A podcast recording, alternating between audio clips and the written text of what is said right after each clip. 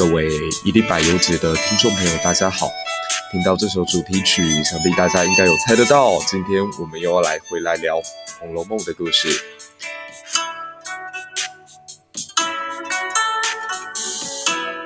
空了好几期没有跟大家碰这一部经典作品，其实最主要的是最近家里遇到了一些事情。那我觉得在心灵不够澄澈的时候去解读《红楼梦》，多多少少有点没有办法静下心来，没有办法给大家呃呈现出我心中那个最美好的作品。另外，呃，在这段时间我也去读了国有版的《红楼梦》，这本被很多我们主流的红学研究者以及红学爱好者所不喜欢的作品，但我基于一个想要去看一看《红楼梦》另外一个结局版本的心情，所以重新也去阅读了它，然后再回头看余英时教授的一个作品，叫《红楼梦》当中的两个世界，所以又开始有一些新的感触可以跟大家分享，所以才会在特别做这一期。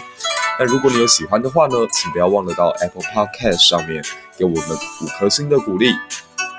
今天已经是我们的第四十一集喽。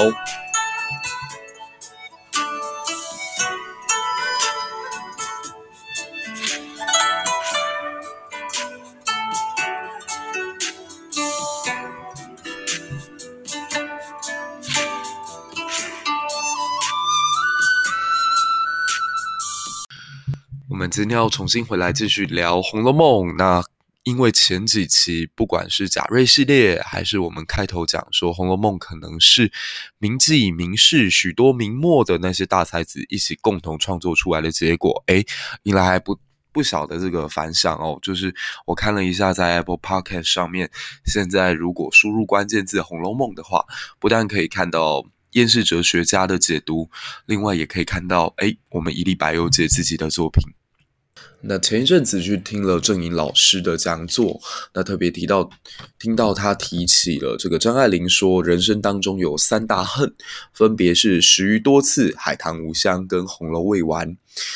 那《红楼梦》为什么会没有写完？一本没有写完的小说，为什么还可以风行三百多年？我觉得这都成为了我们在这一期当中可以跟大家稍微分享一下的，呃，个人的解读。那里头除了引用比较学术派的余英时老师的看法，还有周伯昌老师的看，呃，周汝昌老师的看法，俞平波老师的看法，当然我们也会加入一些细说的元素，包括我自己对于《红楼梦》结局的推测。那《红楼梦》其实它是一本禁书，在它成书之后，一直到同治年间，都是一个不太被提及的禁忌作品。那由于清朝从乾隆皇帝以后，他对舆论的控制越来越严格。大家都知道，在康熙时代就有所谓的文字狱，但到了乾隆时代，可以说这个状况是更加恶化、跟加剧。所以我在前几期有提到，其实我并不太喜欢乾隆这个人。那《红楼梦》里头实在是有太多情节涉及一些敏感的政治影射，甚至有明显的悼念明代的状况出现。我随便举一个小例子哦，可能大家在看那一段的时候都没有注意到。大家去看看第九回，第九回在贾宝玉、秦钟他们上学的时候，由于同学之间发生了一些冲突，秦钟因为跟他的好朋友相连，在外头似乎有一些调情的动作，刚好被他们的同学。金融看到，那金融看到之后，自然是揪着不放，甚至还来找贾宝玉的麻烦。那贾宝玉他的手下有一个小小的侍童，叫做明烟，明烟就对他骂了一句话，说：“姓金的敢碰你明大爷试试。”这句话乍听之下好像没有什么问题，可是大家想想看哦，清朝这个国家在刚建立之初，他用的国号是什么？对，后金。然后大家想想看，后金当时最常去骚扰、最容易造成威胁、困难的那个帝国叫什么？明朝。所以，我们再回来看一下明艳这句话：“姓金的敢碰你明大爷试试。”大家想想看，这里头在暗示什么？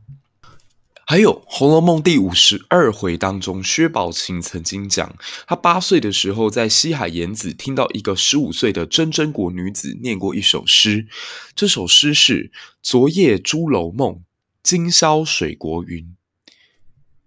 如果按照索引派的学者的看法，朱楼指的是明帝国的国姓朱，今宵水国，水国不就是大清的首字边吗？提字旁就是三点水。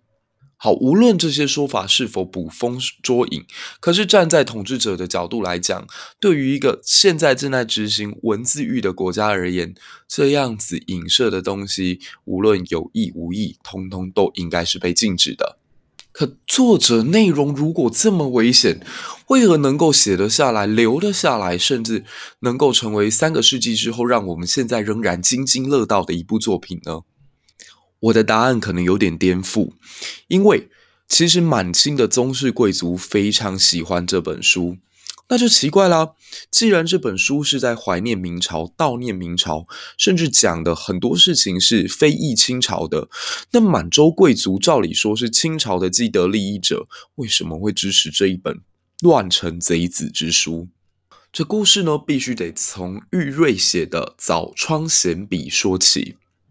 早窗随笔里，呃，闲笔里面曾经有提到说，闻旧有封苑宝鉴一书，又名《石头记》，不知为何人之笔。那曹雪芹得到之后呢，已是书所传续者，与其家世略同。他发现故事里头所描述的与自己家非常的相近，因此借题发挥，将此书删改五次。这位玉瑞呢，他是和硕亲王多铎的五世孙，母亲是富察氏。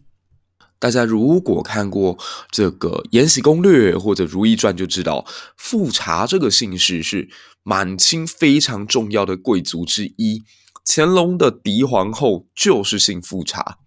由此可推断，玉瑞应该算是满清贵族当中地位颇高的人。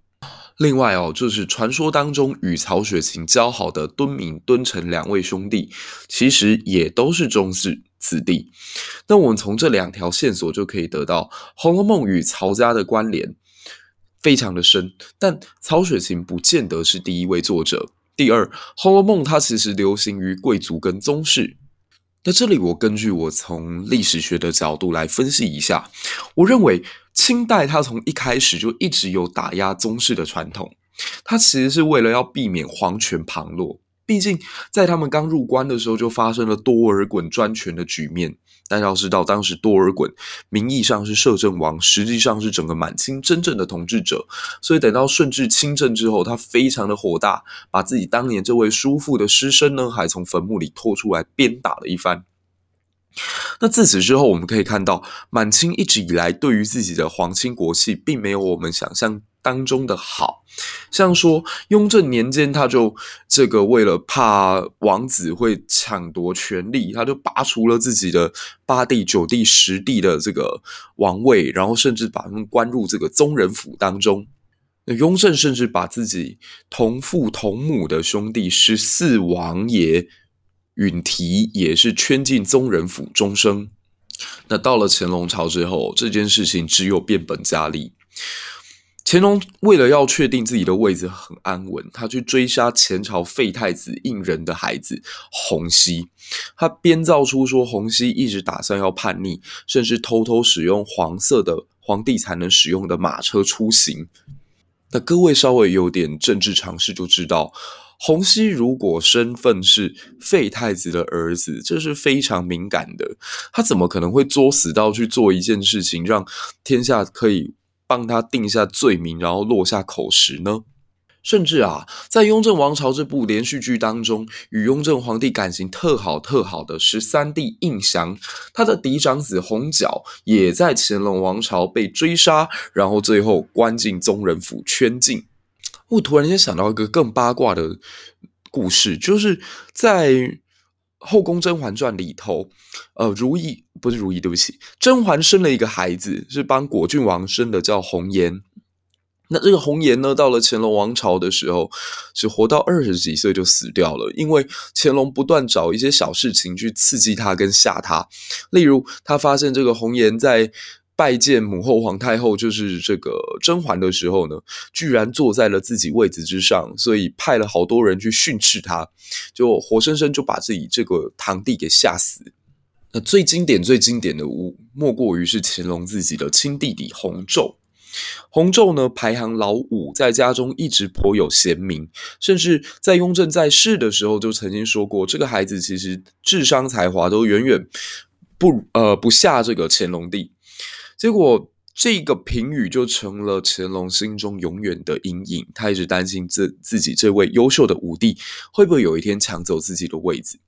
那红颜呃，这个洪昼呢，他为了要。避免自己被追杀，像刚刚所提到的洪熙也好，洪角也好，或者是红颜也好，所以他就装疯卖傻。他的装疯卖傻可以说是非常非常独树一帜。他选择每天呢，在自己的家中帮帮自己办丧礼，然后请家中下人就每天围着他痛哭失声。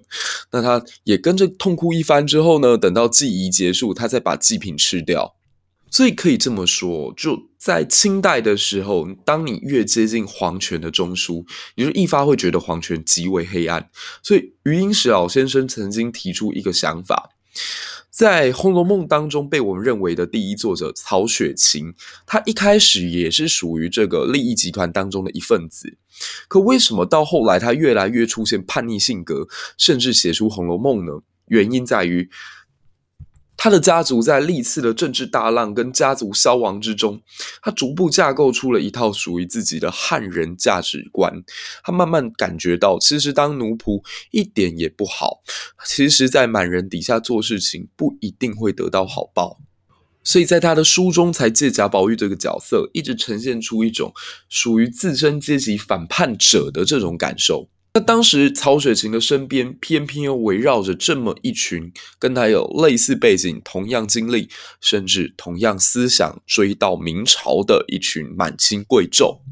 所以才能写得出这么一本非常有深刻感情的《红楼》。那这边再提到一下，呃，《红楼梦》其实之所以精彩，跟它的批注也有关系。常常我们可以看到。红楼里头立下一大堆 flag，或立下一些你看不懂的暗语，都是要透过批注手，包括脂砚斋等文人不断在里面提醒我们说，这里要注意，这里很重要，这里等一下还会再出现，我们才得以一睹这个《红楼梦》的真容。可这些批注手们到底是谁呢？那同样，我们引用这个余英时老师的解释哦，他认为敦。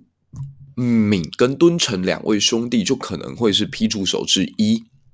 在《红楼梦》的晋本十八回中有一段长批，他提到说：“孙策以天下为三分，重财一履；项籍用江东之子弟，人为八千，岁乃分裂山河，宰割天下。”其实这句话很危险，因为它存在有分裂山河、破坏祖国统一的企图。甚至在后面，我们还会看到，呃，应该是敦敏所批的。他其中有提到一句话说：“五侯之二分，五目之二弟，二贤之恨，今不尽，况今之草芥。”五侯大家都很熟悉，是诸葛亮。那五目指的是岳飞。其实大家都知道的是，满清帝国入关之后是非常不鼓励岳呃岳飞的信仰的，因为岳飞所打的对象就是女真人。别忘了哦，岳飞曾经写下操。呃，餐饕胡虏肉，可饮匈奴血。这女真人可就是满清的祖先啊！看到自己的祖先被这位岳飞写在文章当中，是又吃又喝的。想想满清皇室的感受吧。可奇怪的是，为什么敦敏、敦臣身为这个女真人的后裔，居然数典忘祖造去吹捧岳飞，或去讲岳飞的好话呢？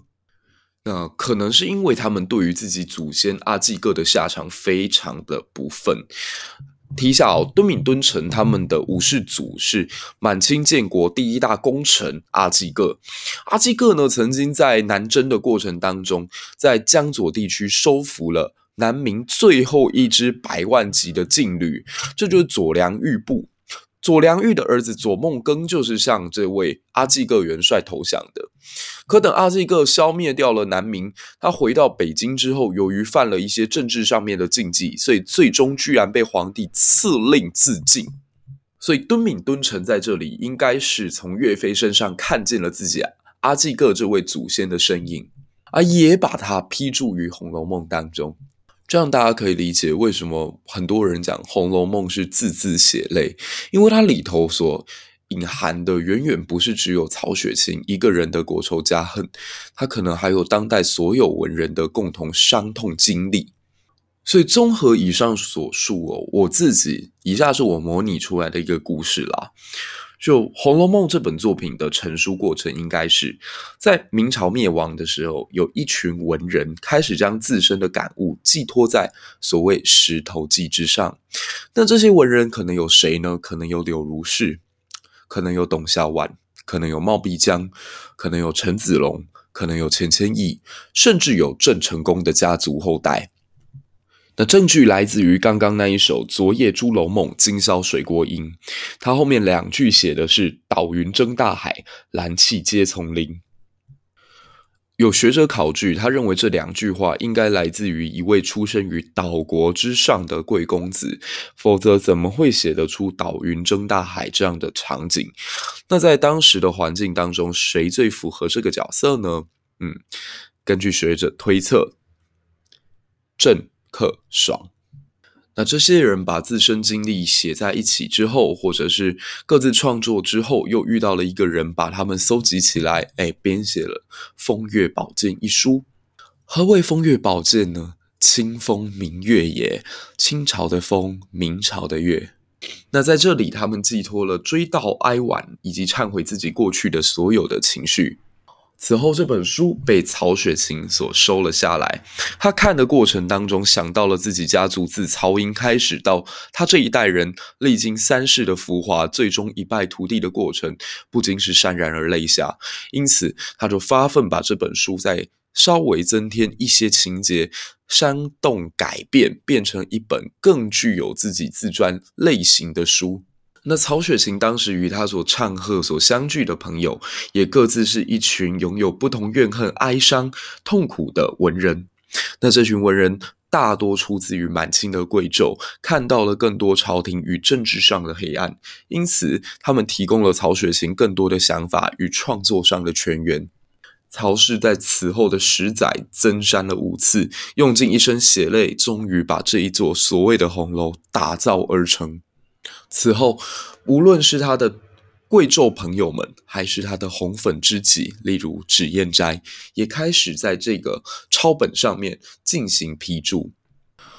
这本名山大作逐渐在文人雅士之间传开，那慢慢的让清帝国政府感觉到有点不安。所以后面四十回为什么不见呢？大家可以细细的去品味，这里头啊，细思极恐，却也让人深感遗憾。因为政治力的影响，让一本原本在世界上可以说是最伟大的文学作品，变成了一部断头的书，实在是让人闻之泪沾襟啊！那我自己当然也非常认同张爱玲所谓的人生三大恨哦，十余多次海棠无香，红楼未完，那其中红楼未完应该是感受最为深刻的。毕竟，你不能说陈伟元跟高二的结尾结得不好，我觉得他很多收的方法也很不错，包括粉稿断痴情，那简直太美了。还有那一只鹦鹉的设定，就让蒋勋念念不忘。诶，我记得蒋勋常常在他的课堂上面说，呃，他只要遇到那些不认真读书，甚至背不起来诗的学生，都会骂他们说：“你们还不如那只鹦鹉。” 但是说一句老实话。他的四十回收的不够美，张力也不够足，许多在前面埋下的伏笔，最后都没有续好。那我随便举一个小例子就好了，像说《红楼梦》被认为还是曹雪芹所创作的八十回当中的快要结尾的地方，是七七还是七十八吧？有提到一位林四娘的故事。那林四娘是一位带兵上战场，为自己的夫婿报仇，杀敌的一个非常强悍的女人，可她最终并没有好下场。那大家应该读过《红楼梦》就知道，《红楼梦》它大概就有两条线索，一个叫谐音派，一个叫历史派，就是。它里头非常喜欢使用谐音来暗示某一个作者的命运，或来暗示之后剧情的发展。像说大家最熟悉的就是，呃，贾宝玉的四个姐妹元英、叹息哦，元春、迎春、探春跟惜春，它其实就是在讲说这四个女孩各自的下场可能最后都不会好，因为原本就是应该来拿来叹息所用的。那我看到林四娘这一段的时候，我就在思考：诶，我们《红楼梦》里面不是就有一位女性，她的姓氏当中有林吗？嗯，那林黛玉的结局会是这么简单，就因为焚稿断痴情之后就死掉吗？